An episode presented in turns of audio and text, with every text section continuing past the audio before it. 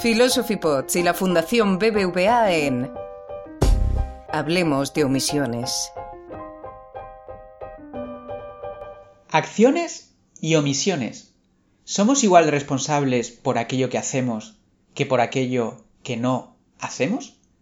Arancha Sanginés entrevista a la doctora María Jiménez Santos sobre omisiones en medicina. María Jiménez Santos, bienvenida a Philosophy Pod. Muchísimas gracias. Oye, vamos a empezar hablando un poquito de ti. Uh. Tú eres... ¿Qué dices? Eh, Estoy impresionada con tu, con tu currículum, a pesar de ser tan joven. ¿Eres médica? ¿Médica o médico? ¿Qué prefieres? Pues médico. Médico, ¿por qué? Sí. Pues no lo sé, la verdad es que no sé, es que me, me gusta ser doctora, pero no médica. Médica me suena como feo. O sea, no me preguntes por qué, es totalmente subjetivo. O sea, me gusta mucho eh, la feminización del, del, vocabulario en medicina, porque además somos, la medicina es femenina, le guste la gente o no, es femenina. Pero médica me suena fe, feísimo. O sea, no sé. Es una cuestión estética Totalmente. al final. pues a por ello entonces. Eres médico, sí. eres eh, especialista en oftalmología, sí. trabajas tanto para la sanidad pública como para la privada. Sí. Eres docente en la Universidad Complutense de Madrid. Soy además, colaboradora docente. Colaboradora docente. Uh -huh. eh, tienes un máster en Dirección y Servicios Sanitarios en 2015 y además desde 2017 eres fellow del European Board of Ophthalmology. ¿Me olvido algo? Mm, No, en líneas generales no. ¿Cómo llegaste a la medicina? Pues no sé, la verdad es que es algo que nunca me planteé. Me gustaba hacer puzzles y la medicina me parece como un puzzle más grande. O sea, es como, no es aburrido, estás siempre tratando con gente, no es, puede llegar a ser monótono, pero siempre hay algo que te puede sorprender. Es, o sea, es lo, lo anti-oficinista. No sé si me explico. O sea, vale. no, es una, no es un trabajo mecánico. Cada día es un caso nuevo. Cada ¿no? día es un caso nuevo. ¿Cómo debería ser o cuál debería ser el objetivo principal, primordial de todo, de todo sistema de salud? ¿Cuál Yo crees tú que debería ser? Que el objetivo primordial sería um, la mejoría del, del, estado de salud de la población con una inversión de recursos sostenibles. O sea, esa es mi sensación. ¿Y qué se necesita? ¿Has echado alguna vez algo tú en falta como profesional de la medicina, de, de, la salud? ¿Has echado algo en falta, ya sea en el sistema privado o en el sistema público, que te permita desarrollar este objetivo? La verdad es que tengo mucha suerte tanto en el público como en el privado y puedo hacer un poco bastante dentro de unos objetivos razonables, lo que me da la gana, mientras sea razonable, lo voy diciendo. Pero sí que es verdad que no veo una una organización a largo plazo. O sea, vale. hay muchas cosas que son muy inmediatas y hay muchos razonamientos que son muy a corto plazo. Esto de lo que hablabas, ¿no? Que así. fuera sostenible. Para que sea sostenible es necesario una planificación a largo plazo. Totalmente. ¿no? Y además no deberían existir tantas desigualdades. ¿En qué hay, sentido desigualdad? Entre comunidades hay muchísimas desigualdades, muchísimas. O sea, no tiene nada que ver la sanidad aquí en Madrid con una sanidad que puedas tener en Castilla-La Mancha o, y fíjate que están cerca, ¿eh? o en Extremadura. Aunque solo sea por el acceso de la población al sistema sanitario, Madrid es una comunidad pequeña, muy poblada, con muchos hospitales que están muy cerca entre sí. Y luego hay zonas rurales que están absolutamente desabastecidas. No en Madrid, pero en, otros, en otras comunidades sí. Lo que dicen de la España olvidada, bueno, sí, la España olvidada y además sin, sin recursos para, para poder mantener una sanidad, pues eso, sostenible.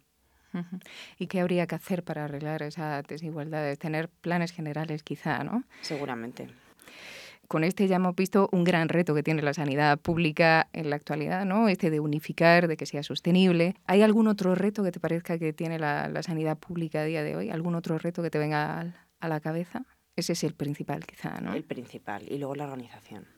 O sea, la organización es muy deficitaria y es muy dependiente de la política. Y la sanidad no debería estar ligada a la política. ¿La organización de que ¿De los centros de salud no en concreto? De los o de... de salud, sino de... Ahora mismo nosotros tenemos, o sea, lo que es en el mundo médico, hay una pequeña controversia y es que dentro de, la, de los objetivos de gobierno se ha planteado la cesión del examen MIR y de la formación de residentes a la comunidad catalana. Incluso los médicos catalanos están en contra de eso. O sea, es complicado porque esos son objetivos absolutamente políticos que la sanidad no acepta. O sea, no es que no acepte, pero la mayoría sanitaria le resulta raro. O sea, es un sistema muy, muy, muy equitativo.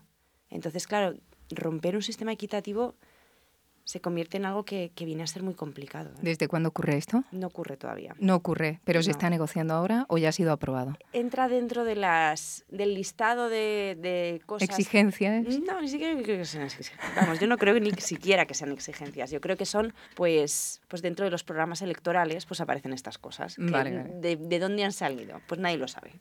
Pero claro, de repente se empiezan a plantear y decimos, ¿pero por qué? ¿Qué necesidad hay? Si no les va a aportar nada, ¿sabes? Pero Claro, y esto genera un precedente, genera una desigualdad, genera un- una ruptura del sistema. No tenía ni idea de esto del MIR. Hay que ver.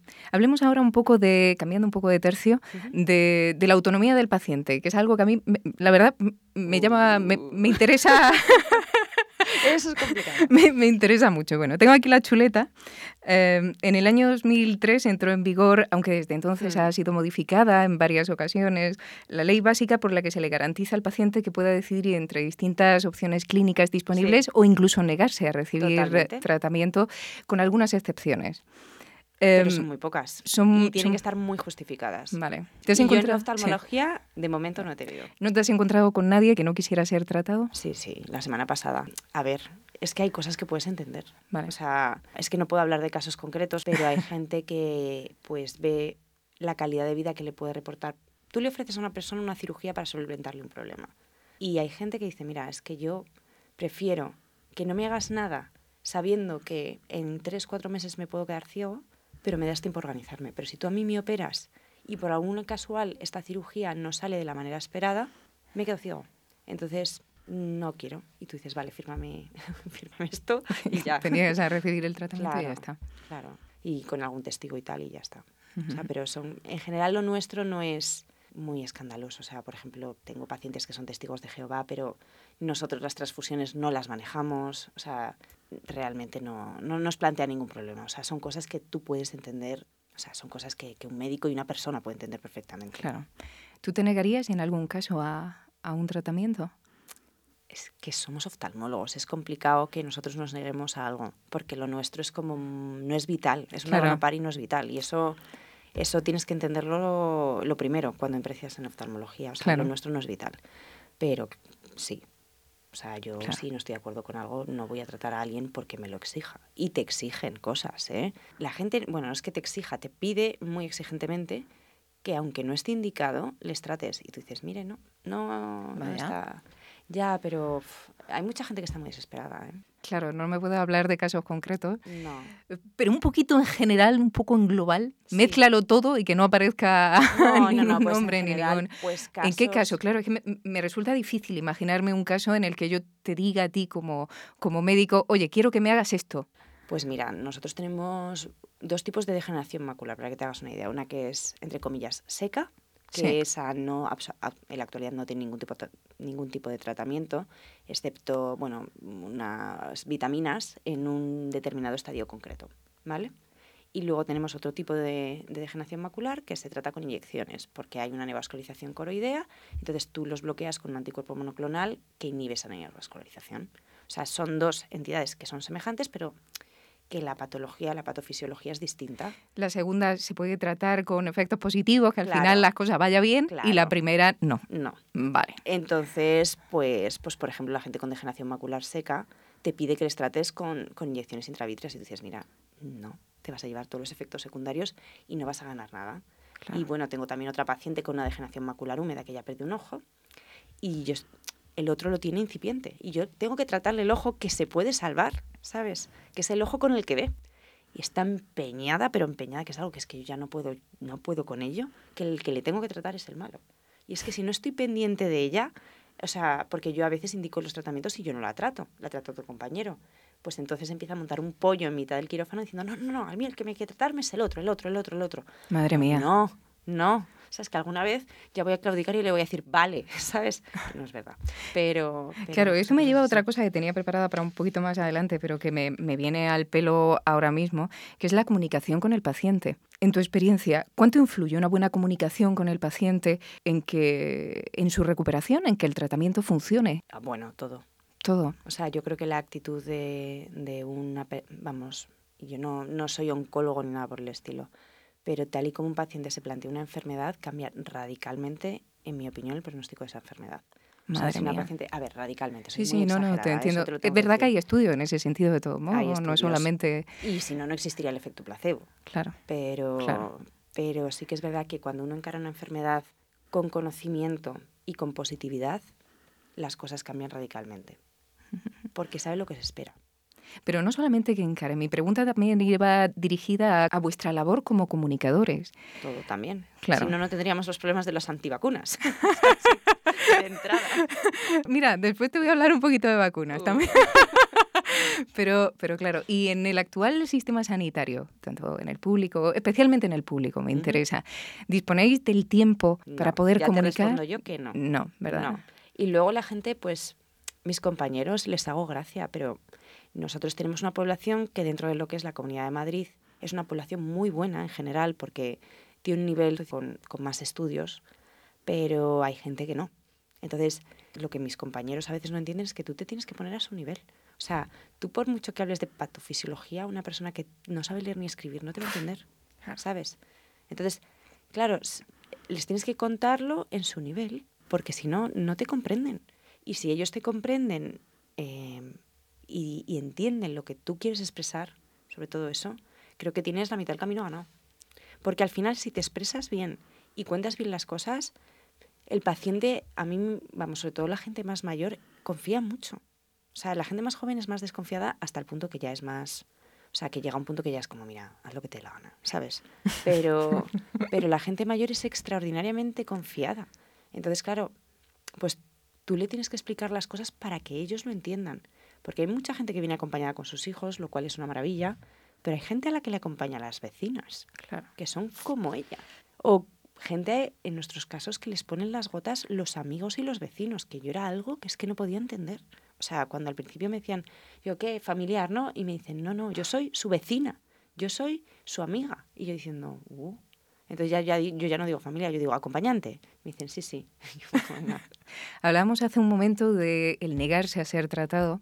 Eso me viene también al pelo, o me parece a mí que guarda cierta relación con, con el tema de la eutanasia, de la que tanto se ha venido hablando, especialmente durante estos dos meses, como consecuencia de la aprobación de la proposición de ley en el Congreso hace, hace poco. Em, ¿Crees que se están haciendo bien las cosas en ese sentido?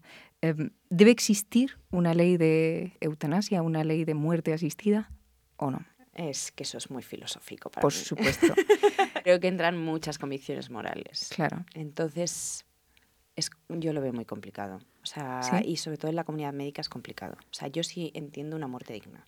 O sea, y eso yo creo que todos los médicos jóvenes lo entendemos. La eutanasia activa, puf, dependiendo del supuesto, sí que lo puedo entender. Pero hay veces que a mí se me hace muy duro. Muy, muy duro. O sea, Aunque te lo pida un paciente. aunque me lo pida Aunque un esté paciente. o claro sea, que el paciente desea que se morir. Está matando a recibir tratamientos para vivir dos meses más de vida y dejar ordenado. ¿Sabes? ¿Te parece tan injusto? ¿Sabes? Igual que lo de la vista. Hay gente que no se quiere tratar y que le importa un huevo quedarse ciega y otros que se están machacando durante años para poder ver un 5% y poder hacer sus actividades. Ya. Entonces, claro, ¿yo qué le voy a hacer? Yo sé que tengo que respetar lo que el paciente quiera. Ahora, yo ser cul- no culpable, porque esa no es la palabra que quiero decir, responsable de, De una eutanasia no. O sea, eso lo tengo súper claro. Es como el aborto. Me parece genial el aborto. O sea, todos estamos a favor del aborto, pero yo hacerlo, uff. Tiene ahí unas connotaciones morales que después de todo lo que has estudiado, eh, a mí se me resulta complicado. Y fíjate que yo no soy una persona muy, Vosotros que muy trabajáis religiosa, por la vida, soy cero religiosa, ¿sabes? Bueno, a lo mejor cero no, porque todos tenemos una educación. Pero, pero es eso. Tú has trabajado. O sea, yo mi objetivo vital es que la gente esté lo mejor posible. O sea, para mí es muy complicado decir hasta aquí he llegado. Y mucho más todavía decir, no solo he llegado hasta aquí, sino venga ya, fuera. No dar mi brazo a torcer sabiendo que hay un tratamiento para estas cosas. Por eso te digo, depende del caso. Claro. yo entiendo que si una persona tiene un cáncer, está sufriendo cualquier cosa, pues mira, oye, ¿sabes? Estas cosas se Está pueden manejar. Al final el dolor debe ser... Sí, lo que pasa es que hay cada caso por ahí, eh, cuando lo lees los holandeses sobre todo, que dices, "Puf". o sea, es muy duro, pero... Y no hay otra manera de sacar esto adelante. Ya. Entonces, claro, yo, pues no, afortunadamente soy oftalmóloga, pero claro, la gente, en- ¿hasta qué punto es parte de una enfermedad, de una depresión que pudiera ser tratada, una depresión recalcitrante, que a lo mejor dentro de 3, 4, 6 meses, un año, dos años, hay una medicación y gente joven que les espera la vida entera por delante. ¿Sabes? No lo sé. Es que es un tema súper espinoso. Entiendo que tiene que estar regulado. Eso sí, no, ¿eh? pero te entiendo. Tú puedes tener ahora el deseo de morir porque no ves que haya salida, pero ¿y si, y si en dos años, y si en tres años podemos ser capaces de darte una oportunidad y sigues con tu vida y simplemente, simplemente con todas las comillas del mundo, era una depresión muy fuerte que, que tenía. Claro. Sí, sí que es difícil, sí. Pero tiene que Y estar regulado, ¿eh? tiene que Porque estar no puedes cargar con eso a la familia de un paciente. O sea, eso sí, lo tengo súper claro.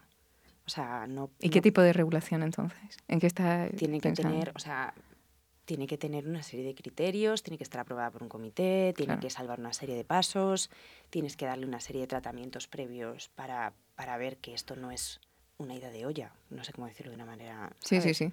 O sea, y no puedes cargar eso porque moralmente lo veo fatal. O sea, que la familia de un paciente tenga que... Porque entiendo que alguien pida que, que se acabe con su vida, pero una persona que ama a otra persona, eso tiene que ser un sacrificio brutal. Yo eso no... Por eso entiendo que yo no lo haría, pero tiene que estar regulado. Y em, hemos hablado pues, de negarse a recibir un tratamiento, de eutanasia. ¿Te has encontrado alguna vez con alguien que se negase a saber? Sí. Que se negase a, Sí, a- a- a conocer. Sobre todo las enfermedades genéticas. Hay mucha gente Vale. que no quiere saberlo. Sobre Vale. todo si no hay tratamiento. Claro, pero imagínate que lo que no quieren saber es, ellos saben que tienen una enfermedad y lo que no quieren saber es su estado actual dentro de ese tratamiento, si el tratamiento está funcionando o no. Y por tanto, recae sobre ti toda la carga de la decisión de, de si este tratamiento es el mejor o aquel. Eh, ¿Te has ver. encontrado alguna vez con esto? No porque lo mío es muy Claro. inmediato. La gente lo ve, ¿sabes? Pero sí te digo que eso es nuestro día a día. O sea, tú tomas decisiones terapéuticas cada día y en el fondo eso es elegir el tratamiento que más le conviene al paciente. Claro. Y si ves que algo no funciona, cambiarlo. O si no funciona como a ti te gustaría, cambiarlo. Pero es duro, ¿eh? Porque al final eres tú el que estás tomando una decisión que puede ser... Para eso estudias y para Claro. eso trabajas. O sea, es verdad que a veces te equivocas y eso sí que es duro. O que no... a- claro, a, a posteriori todo es muy fácil. Claro, desde ¿sabes? luego. Pero en, en un momento determinado, o sea, tengo un caso en concreto que me está amargando la vida, pero, bueno, soy muy exagerada, ya lo he dicho antes, pero tengo un caso concreto que, que es que no se podía haber visto venir. Pero cuando se ha visto venir, dices, joder, qué rabia, ¿sabes? Ya, claro. Pues mira, te voy a proponer un par de situaciones complicadas, con lo cual conocer tu, cuál sería tu decisión en esos casos a mí me, me interesa bastante, principalmente porque eres un profesional médico. ¿no? La primera situación, venga, imagina que ante una grave enfermedad degenerativa que se desarrolla lenta pero irremisiblemente a lo largo del tiempo, cupiese en un estado muy inicial de la misma, y subrayo esto de muy inicial, es decir, la sintomatología todavía no se ha manifestado especialmente, está, todavía el paciente no, no se encuentra mal del todo. Bueno, pues solamente en ese estado inicial se puede realizar una operación que en caso de salir bien, pues sale muy bien, es decir, se cura la enfermedad, ¿no? Pero claro, en caso de salir mal, el paciente queda mucho peor de lo que estaba en, en un principio, aunque mejor de lo que estará en caso de que se desarrolle por completo la enfermedad degenerativa. ¿no? Y además sabes que en general eh, poquito más de la mitad de las operaciones salen bien. ¿Qué harías tú? Si, si tú tuvieses esa enfermedad, ¿te operarías o no? Y en caso de un paciente, ¿le recomendarías que se operase o no le recomendarías que se operase? Yo no sé si me operaría o no, tendría que saber qué enfermedad, cuál es el pronóstico, cuál es el tiempo de evolución, pero les- a los pacientes les diría que sí. Hay casos concretos de eso y sabes que no todo el mundo, la mayor parte de esas terapias están ya superadas. Teniendo la historia natural de la enfermedad, sabes cómo es el tratamiento, yo aconsejaría el tratamiento sin ninguna duda. O sea, si a la larga... El tratamiento, la operación, quiero decir. Bueno, puede ser tratamiento operación, puede ser tratamiento con otras cosas, ¿vale? O sea, no tiene por qué ser una cirugía.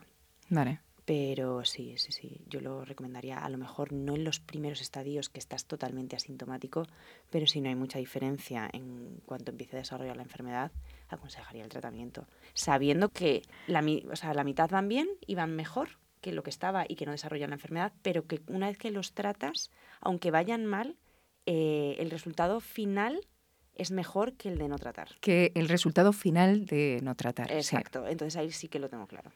Vale. Y sin embargo hay una diferencia contigo. Es decir, eso se lo recomendaría a un Yo paciente, pero me has dicho. Ver cuál es el curso natural de la enfermedad, porque si el curso natural de la enfermedad es en 50 años, ahí te digo que me trates, ¿sabes? Me explico, o sea, es que eh, no se pueden tratar casos genéricos, sin, sin datos. Claro, Yo estoy pensando en cosas concretas aplicadas a mi trabajo. claro. Entonces, yo te digo lo que yo haría. Si ese mismo caso me lo aplico a mí misma, también me trataría. Vale. La segunda situación. Esta es la de las vacunas. Oh, Dios. Imagina que se diseñara una vacuna contra una grave enfermedad que suele afectar a un 20% de la población. Es decir, en general, un 20% de la población tiene esta enfermedad, que además es una muy grave enfermedad. Y tú sabes que si se vacunara a todo el mundo, la enfermedad, por supuesto, se evitaría por completo, pero también sabes que un 10% de los vacunados sufrirían efectos secundarios muy graves. Es decir, si se vacuna todo el mundo, pues nadie manifiesta la enfermedad, pero hay un 10% de la población que tendría efectos secundarios muy graves como consecuencia de la vacuna. Si dependiese de ti vacunar, Eso no pasaría ningún control. Con un 10% de efectos secundarios muy graves, yo no creo que no habría pasase- vacuna. Yo te digo ya que de no habría primeras vacuna. no habría vacuna. Pues, que pues- no. pues esto está muy bien saberlo. ¿Cuál es el máximo de efecto secundario? No lo tengo claro, Vale. pero para nosotros, o sea, es que depende de la N, ¿sabes? Pero nosotros solo podemos... ah, Estoy hablando de casos clínicos concretos y de ensayos clínicos en los que estamos participando nosotros, un 1-2% de caso de, grave, de gravedad, o sea, muchas veces ya los tiran para atrás. Vale, vale, vale, vale. Pues me parece muy bien, pero por otro lado, Las vacunas tienen que ser seguras, si no, las vacunas no pasan controles. No, y, me- y, por supuesto. Ojo que también luego hay presiones de los pacientes y presiones de la industria para que esto vaya pasando, ¿sabes? O sea, mm, ahora hay problemas en la FDA porque sobre todo... ¿La FDA qué? eh, Food and Drug Administration en Estados Unidos. O sea, son los que suelen dar primero el ok a casi todo. Luego va la EMA, que es la Agencia Europea del Medicamento. Tiene que estar para Todo que tiene que estar autorizado por múltiples instituciones Vale. para, que, para que las cosas vayan pasando, ¿vale? La EMA es absolutamente independiente de la FDA, pero la FDA es la más, entre comillas, la más rápida. Pero los fármacos y las vacunas que se hacen en, en enfermedades que no tienen tratamiento o que hay una presión elevada, pasan los controles mucho más rápido. Vale. En O la sea, FDA. En la FDA y en todo. O sea, mí- imagínate ahora con el coronavirus. En cuanto salga algo para el coronavirus, van a probarlo. Allá sea agüita de Lourdes. Van a probarlo donde con humanos dices. Van a, no, van a probarlo con humanos y van a aprobarlo si Ah, da perdona. unos resultados medianamente decentes. Eso seguro. Lo cual me vuelve a traer al ejemplo. Eh, Entonces la situación era, tenemos un- una enfermedad muy grave, afecta en general al 20% de la población, como digo, con efectos muy graves, y tenemos una vacuna, que no es una vacuna realista, que, que puede erradicar por completo la enfermedad, es decir, evitar que se, que se manifieste, pero por otro lado, a un 10% de la población le provoca efectos secundarios Te sigo diciendo graves. que no creo que se aprobase. O sea, Pero tú qué harías? Yo no, pa- no pasaría esa vacuna ni, ni Esto es que me, me sorprende, y esto, en fin, no, eres- no solamente tú, ¿eh? sino que esto es, es muy general, pero al final la cantidad de población que se ve afectada es inferior en el caso de la vacuna. pero Eh, en este caso, las quiero vacunas decir. tienen que ser seguras. Tienen que ser seguras. O sea, es algo que es que es lo que siempre te, te han metido en la cabeza. Las vacunas tienen que ser seguras. Es mucho más fácil que una vacuna vaya pasando sus controles cuando es inocua, porque en cuanto hace efectos deleterios se va para atrás. Tú sabes las fases de los ensayos clínicos. Por muy buena que sea, como el primero es el de seguridad, como no pases el de seguridad, es que no vas a llegar al siguiente. Tienes que volver otra vez para atrás. Entonces no, no, no creo que pasase en ningún momento. y sin embargo, me has dicho, si tuviésemos una vacuna del coronavirus ya preparada, Esa va a pasar, pero... pero- probablemente pasaría más pero yo te rápido. hablo pensando de agüita de mayo. O sea, Claro, de una es el mal menor, ¿no? Claro, Digamos. o sea, bueno, pues cubre un 20%, pues cubre un 20%, cubre un 30%, pues 30% que se salva. Eso en una vacuna no es algo positivo. un De hecho, 30% de se salva, pero en digo, caso de que hubiese una- efecto secundario grave, no sería pasaría. aprobada. Un ensayo clínico está diseñado para que lo primero que se haga sea saber cuáles son sus efectos nocivos. Luego pasa a saber los límites terapéuticos. Luego ya primero se enseña en animales, luego en pacientes muy enfermos que no tienen otra opción, luego ya se enseña en pacientes normales y luego están las, los, la farmacovigilancia. ¿Me explico? O sea, son unos pasos hechos para primero buscar la seguridad. Entonces, la cuestión es, primero, que no haga daño, Eso. Y en segundo lugar, bueno, pues cuanta más gente se ve afectada en sentido positivo por esa vacuna, mejor. Claro. Pero si al principio son pocos, pues son pocos. Pueden haber cambiado los criterios de los ensayos clínicos porque esto no me lo he preparado, pero, Lo estás haciendo muy en bien. sí. Eh, ahora una pregunta, la penúltima ya, o quizá ya más, pero bueno, por ahora la penúltima, eh, que me apetece mucho hacerte, aunque sé que es muy controvertida. Pero precisamente por eso. ¿Crees que la sanidad pública debería exigir exclusividad por parte de los sanitarios que trabajen para ella o no? Si me la pagan, fenomenal. O sea, yo he trabajado durante 15 días en Castilla-La Mancha y pagaban la exclusividad. Entonces a mí me parece bien.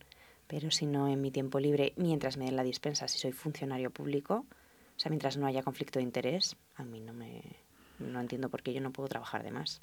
O sea, si no afecta tu trabajo en la pública, el que trabajes en la privada, no tienen ninguna exigencia por parte de la privada. No, sé, ¿eh? simplemente. No, la verdad es que yo nunca. Son, son trabajo independiente, tiene unos pacientes en un sitio y en otro, pero trabajas igual en los dos sitios con los recursos que tienen cada uno, ¿no? Sí, cada cosa tiene su momento y tiene sus ventajas y sus inconvenientes, pero, pero no, yo la verdad es que no no sé, nunca me he encontrado con conflictos de intereses para nada. Y además procuro ser lo más honrada posible con todo el mundo en cualquiera de los dos sistemas. Porque al final yo no, no gano tanto. No sé si me explico. Sí, sí. O sea, ganas más tratando bien a la gente en cualquier lado que, que siendo un trapacero.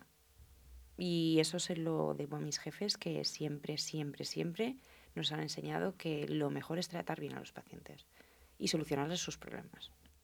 Solucionarles los problemas, sí, sí. Claro. estamos ahí trabajando, si no yo me iría a mi casa y todo está Pues sí.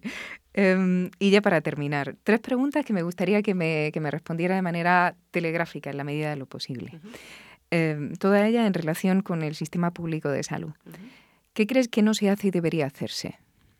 Uf, pues no te puedo decir. Yo creo que... Mm, y fíjate que está bastante bien, ¿eh? pero una gestión adecuada de las listas de espera y un, ahora mismo sí que se está viendo un maltrato serio por parte del personal. Eso es más lo más acuciante. ¿Un maltrato del personal? ¿En qué sentido? En el sentido de que, pues, por ejemplo, una persona se pone mala, no se cubre su baja, pero no se puede retrasar a los pacientes, con lo cual eh, la carga asistencial, y eso se ve sobre todo en primaria por lo que dicen ellos, ¿eh? yo no me meto, pero la carga asistencial de ese médico se reparte entre sus compañeros. Hay gente que tiene en primaria, y métete en Twitter o habla con tus compañeros de la facultad, 50, 60 pacientes al día, y eso es imposible, o sea, absolutamente imposible. Entonces, claro, eso no permite hacer una asistencia de calidad. O sea, tampoco te digo que esto sea como el Reino Unido, que tengamos 20 minutos para un paciente, pues a lo mejor no son necesarios, ¿sabes? Pero dependiendo del paciente. Es eso. El problema es que si tú ya uno, si uno se te complica, no llegas. Y como no puedes decir y son las tres se me cae el boli, que a veces te dan ganas de hacerlo, pues te tienes que aguantar y quedarte. Y prolongas por la cara y trabajas por la cara. Y no te lo pagan como horas extra. Bueno, supongo que a mucha gente no se lo pagan como horas extra, pero los funcionarios se supone que, con todos mis respetos, tu horario es de 8 a 3. Y luego las prolongaciones y tus cosas varias, ¿sabes? Debería contratarse entonces a más personal, ¿no? Empezando por ahí y después gestionar bien los tiempos, gestionar bien. El problema es que queremos todo y todo ya. O sea, no se contratan administrativos, es el mismo programa informático el que genera, eh, por ejemplo, las solicitudes de ambulancias. Yo tengo que pasar mi vida haciendo papeleo. Eso es de lo que más nos quejamos nosotros, sin ninguna duda. O sea, los papeleos, las es que son cosas que te roban el tiempo. Yo creo que toda la administración pública está igual. Toda, vamos, yo pienso en la universidad y pienso en papeles también. Y pienso en la investigación y pienso en papeles. Y pienso pero tú te gestionas tu tiempo. Yo no me puedo gestionar mi tiempo porque tengo a la gente en la puerta llamándome a la puerta, ¿sabes? Entonces, claro, es como, que no llego, que no llego, que no llego. Cuando ya llega un punto de tu vida que dices, quien va al baño es que es un vago. Qué barbaridad. Es que, pues algo hay que no está bien. Que no funciona, desde luego. ¿Quién no se hace lo suficiente? En la sanidad, pública, No lo sé, es que soy... Ahí no te puedo responder, porque yo, mi área es muy concreta, claro. muy pequeña. Nuestro gasto sanitario se ha disparado por los biológicos, pero nos lo controlan bastante, dándonos una cierta libertad. ¿Por los biológicos? Que te, Los fármacos biológicos son, eh, bueno, generalmente se utilizan para la reumatología, medicina interna, son anticuerpos monoclonales, son fármacos muy caros. Funcionan muy bien, pero son muy caros. Entonces nosotros los estamos empezando a trabajar de otra manera, no son exactamente los mismos, ¿vale? Pero, pero claro, es que es distinto, porque además nosotros también trabajamos muchos en la sanidad privada, con lo cual sabemos lo que cuestan las cosas. Entonces no se te ocurre tirar el dinero porque es de todos, ¿sabes? O sea, no sé. Es, es complicado porque ¿qué, ¿qué, se debería hacer? ¿En qué falla? O fallan muchísimas cosas, pero con lo que se gasta a mí me parece que va muy bien. Claro, este es el gran dilema, ¿no? Ves que sigue funcionando, cuanto menos inviertes, pues, pues, pues, deja de invertir, ¿no? Continúa así porque total, la cosa funciona, pero esto llegará a un momento en que entre en crisis. A ver, el PIB que se dedica a sanidad sigue aumentando. O sea, lo que pasa es que los fármacos cada vez hay más y cada vez son más caros.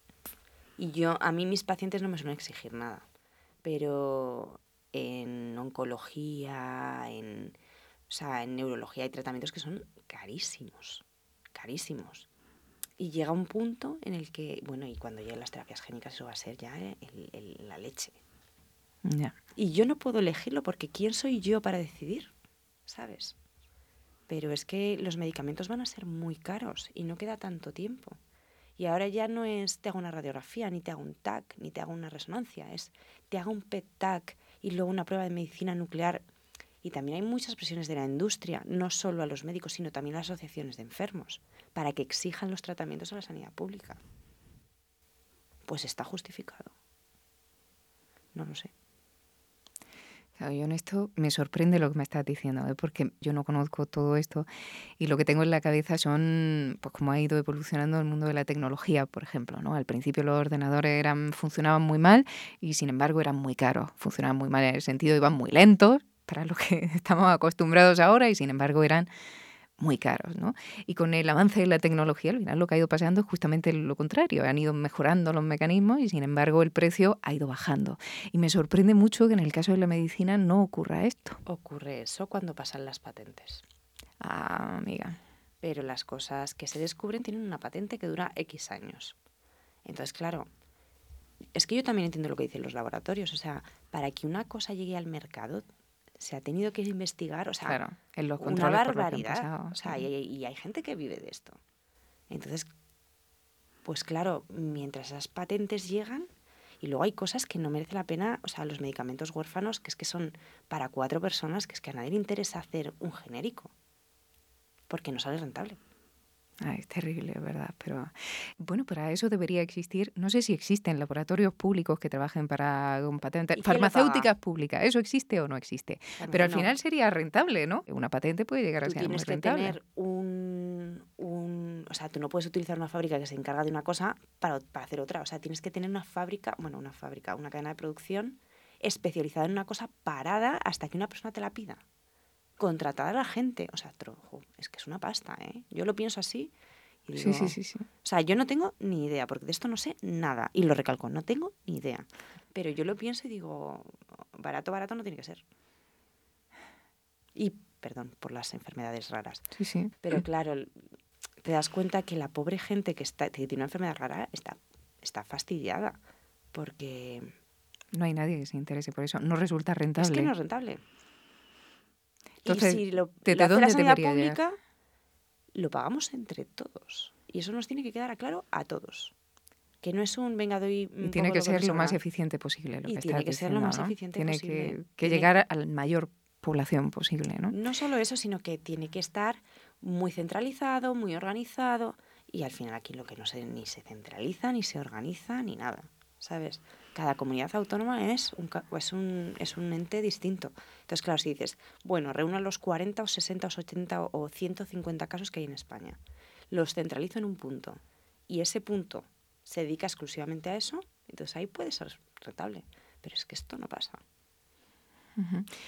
Entiendo lo que me, lo que me estás diciendo, desde luego, pero entonces, ¿quién se ocupa de esa gente que tiene enfermedades raras? Desde, Yo creo que debería desde- ser la sanidad pública, pero centralizándolas, esas enfermedades raras. Vale, a nivel central, o sea, lo que es central, central.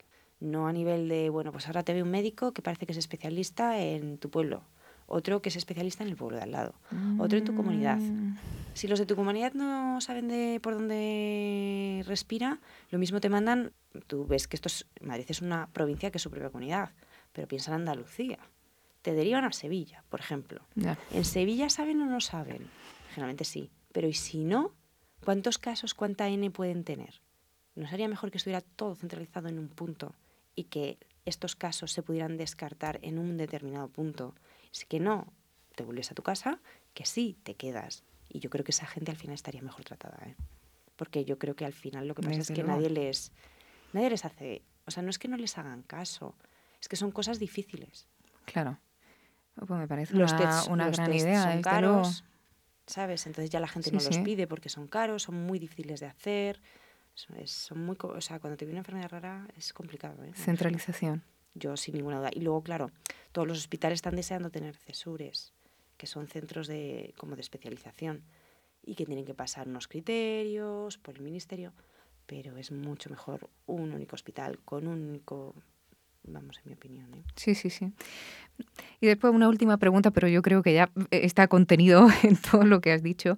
¿Qué se hace, pero debería hacerse de manera diferente? Pues todo y nada. O sea, tenemos la suerte de tener una sanidad pública que realmente funciona, que realmente es muy buena, que no se nos olvide que somos el segundo país con mayor esperanza de vida del mundo.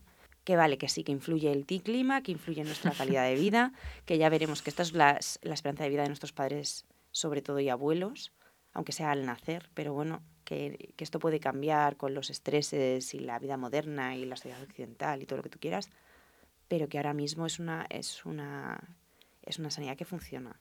Creo que se debería invertir muchísimo más en prevención, muchísimo más. Muy bien. Porque al final la gente se muere de cáncer y yo soy la primera por fumar, por tener una alimentación que no es saludable, por no hacer ejercicio físico, vienen problemas cardiovasculares, Por la o sea, contaminación. por la contaminación. O sea, son muchas cosas que se pueden prevenir. Y la prevención está en pañales. O sea, realmente la mayor parte del, del dinero va a los centros hospitalarios.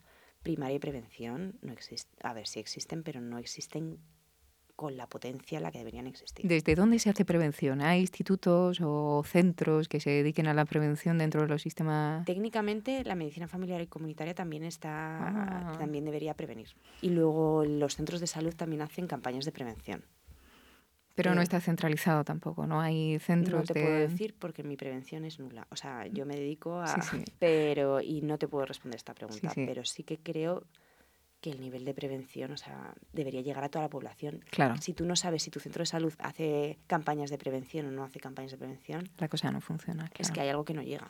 Claro. Y, y ese es el dinero más rentable de todos. Vamos, no, no me sé los estudios, pero ¿cuántos estudios habrá de disminución del cáncer de pulmón al haber retirado la publicidad? Y esto lo hemos vivido nosotros.